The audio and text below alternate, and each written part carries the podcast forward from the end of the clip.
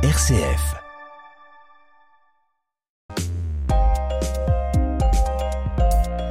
Il est rare, Joël, que paraisse un livre de vulgarisation scientifique consacré aux tout premiers instants de l'univers qui soit d'une rigueur, d'une clarté et d'une qualité exceptionnelle. Et c'est le cas? Oui, aux premiers instants de l'univers, c'est le titre du livre qui vient de paraître aux éditions Canto. C'est certainement le meilleur livre de cosmologie de ces dernières années. Il a pour auteur Dan Hooper, qui dirige le département d'astrophysique théorique au Fermilab, le fameux laboratoire spécialisé dans la physique des particules de hautes énergies, euh, près de Chicago. Il enseigne d'ailleurs l'astronomie et l'astrophysique à l'université de Chicago et il publie régulièrement des articles dans des revues aussi prestigieuses que le New Scientist.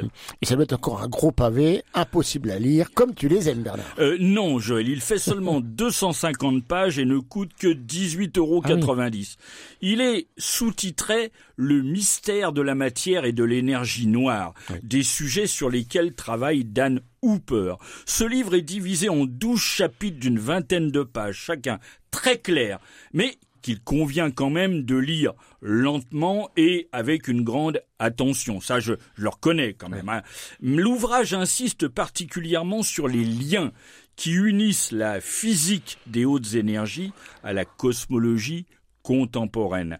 Le livre de Dan Hooper explique de façon formidable et accessible à tout le monde les lois fondamentales de la physique et comment elles s'appliquent à l'évolution du cosmos toute personne curieuse de l'univers qui nous entoure devrait l'avoir en bonne place dans sa bibliothèque à côté de Poussière d'étoiles d'Hubert Reeves. Évidemment. Tu es très enthousiaste à propos de ce livre, alors pourquoi? Eh bien parce que chaque chapitre est remarquable. Le chapitre 10 a pour titre Un éclair dans le temps. Il traite d'une période de l'histoire du Big Bang que je n'ai jamais osé aborder dans Juste Ciel, Ah bon? tant le sujet me paraissait difficile à présenter simplement, à expliquer aux auditeurs non spécialistes de ces questions. Je veux parler de l'inflation cosmique. Alors justement, qu'est-ce que l'inflation cosmique? Alors aujourd'hui, lorsqu'on observe l'univers, on voit les immenses structures que sont les amas de galaxies. On les voit se disperser lentement à mesure que l'espace s'étend du fait de l'expansion de l'univers. Mais si l'univers connaît aujourd'hui une phase d'expansion douce et continue, ça n'a pas toujours été le cas. Non, les cosmologistes pensent qu'aux tout premiers instants du Big Bang, 10 exposants moins 24 secondes après le Big Bang, l'univers aurait connu une expansion quasi instantanée, d'une violence inouïe, lors du premier milliardième de milliardième de milliardième de seconde. C'est ça l'inflation cosmique? Oui, cette phase a vu l'espace s'accroître à une vitesse immensément supérieure à celle de la lumière. bah, Je croyais que rien ne pouvait dépasser la vitesse de la lumière. C'est vrai, rien ne peut se déplacer plus vite que la lumière, sauf que l'espace lui-même n'est pas soumis à cette limitation. En conséquence, des points très éloignés de l'espace peuvent ainsi s'écarter les uns des autres à n'importe quelle vitesse. Donc du fait de l'expansion de l'univers, certaines galaxies nous fuient plus vite que la lumière? Oui, mais avec cette conséquence qu'aucun signal, aucune lumière venue de ces galaxies ne pourra jamais nous parvenir et réciproquement. Aucune communication d'aucune sorte ne peut exister entre ces galaxies et nous. C'est une des conséquences de l'expansion de l'univers. Que pour chacun en fait des observateurs dans l'univers, euh, il existe à une certaine distance un horizon au-delà duquel aucune observation, aucune communication n'est possible. Et aujourd'hui, cet horizon, il est loin de nous? Alors oui, il, il forme la surface d'une sphère dont nous occupons évidemment le centre et dont le rayon est de 46,5 milliards d'années-lumière. Oui, c'est vraiment un horizon très très très très lointain.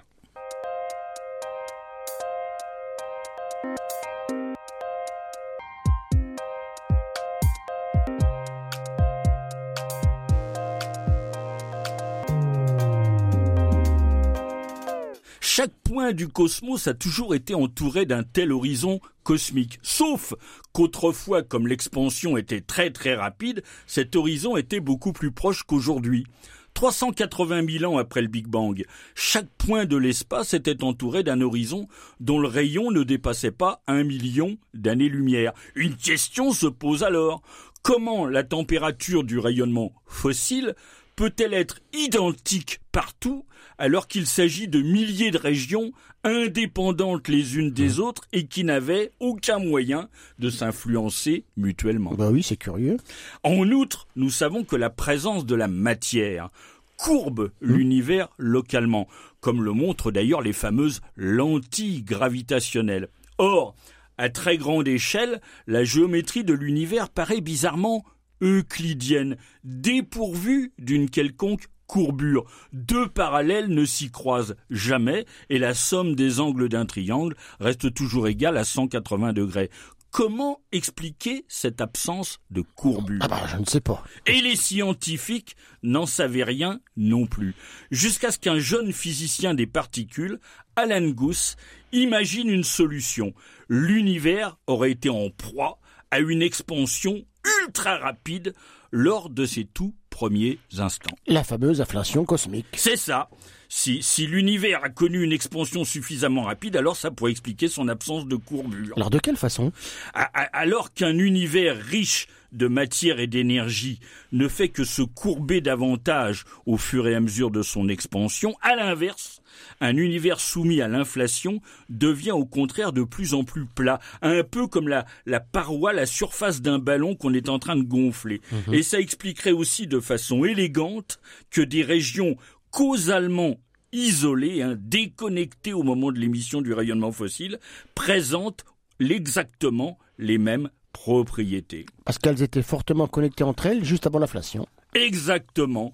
Du fait de sa rapidité, l'inflation aurait transformé une toute petite région aux, propriétés euh, uniformes hein, de la taille d'une orange en un volume bien supérieur à celui de l'univers observable aujourd'hui. En d'autres termes, explique Dan Hooper, tous les points de l'univers que nous sommes aujourd'hui en mesure d'apercevoir étaient autrefois en contact les uns avec les autres, d'où hmm. l'uniformité de la température du rayonnement fossile. Eh mais c'est très astucieux, mais est-ce que ce n'est pas un peu artificiel? Un truc, une astuce de théoricien pour expliquer la platitude et l'uniformité de l'univers primordial. Bref, ce qu'on appelle une hypothèse ad hoc, en hommage au capitaine. Hein. Oui, c'est ça, oui. Quel mécanisme provoquerait euh, l'inflation alors? Alors on trouve chez Einstein, comme chez d'autres spécialistes de la relativité, comme le Hollandais Willem de Sitter, une force physique qui agit comme une énergie associée au vide et que l'on nomme la constante cosmologique. Une force de répulsion, mhm. s'opposant à la force de gravitation. Chez Alan Guth, la constante cosmologique aurait été très puissante pendant le très court instant de l'inflation. Mhm. Admettons. Mais pourquoi cesse-t-elle d'agir alors? Quelle serait la cause de la fin de l'inflation? Alors Gauss pensait que l'univers avait traversé une période très courte d'instabilité avant de retrouver un état plus stable, plus tranquille. Mais d'autres cosmologistes ont proposé des scénarios susceptibles d'expliquer la fin de l'inflation. Le russe Andrei Lind euh, Andy Albrecht ou Paul Steinhardt, l'un des pères de la théorie de l'inflation, ont chacun imaginé des solutions. Par exemple, la formidable énergie du vide, responsable de l'inflation, aurait brusquement disparu en se métamorphosant, en se transformant en d'innombrables particules de hautes énergies. C'est très malin, hein mais si l'inflation cosmique est une hypothèse solide, peut-on le prouver?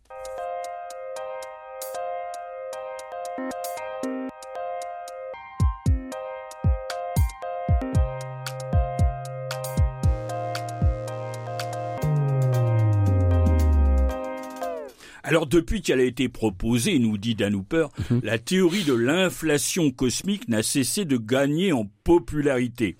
Si certains se disent convaincus de sa réalité, la majorité s'accorde au moins à, reconnaître cette hypothèse comme étant la meilleure dont nous disposons à ce jour pour répondre aux problèmes de la géométrie euclidienne, hein, plane, et puis les problèmes d'horizon.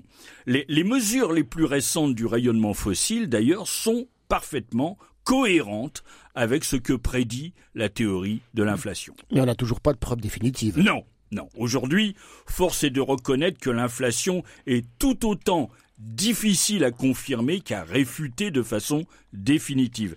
Une solution pourrait provenir des ondes de gravitation. Alors, pour nos auditeurs, Bernard, peux-tu rappeler ce que sont les ondes de gravitation? Oui, de même que les vagues où le son se propage en déformant l'eau ou l'air, mmh. les ondes gravitationnelles se déplacent à la vitesse de la lumière en déformant légèrement la géométrie du cosmos. Ce sont des perturbations périodiques et mouvantes de la courbure de l'espace-temps. je sais qu'on détecte aujourd'hui beaucoup. Oui, l'astronomie des ondes gravitationnelles est née le 14 septembre 2015, ah lorsqu'ont été détectées pour la première fois par une équipe de chercheurs du, détecteur LIGO. Ah oui, nous en avons longtemps, longuement parlé dans Juste Ciel.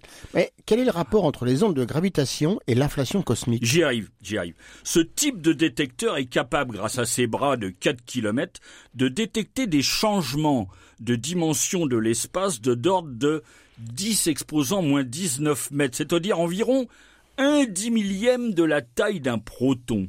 Dans les années à venir, on s'attend à ce que LIGO détecte les ondes gravitationnelles de dizaines, voire de centaines de collisions, de trous noirs ou d'étoiles à neutrons. Mais il ne nous apprendra rien sur l'inflation cosmique. Bah, pourquoi? L'inflation n'a pas créé d'ondes gravitationnelles? Si, mais LIGO est conçu pour détecter les ondes gravitationnelles qui se propagent dans l'univers à une fréquence entre 50 et 2000 oscillations par seconde. Or, la fréquence des ondes de gravitation générées par l'inflation devrait être bien moindre, ce qui rend leur détection impossible depuis la Terre. Et on pourrait les détecter depuis l'espace? Eh ben, Il semble bien que oui. Ah. Des plans sont à l'étude pour déployer un groupe de trois engins spatiaux qui formeraient dans le cosmos une immense équerre virtuelle autour du Soleil. À eux trois, les engins formeraient collectivement un extraordinaire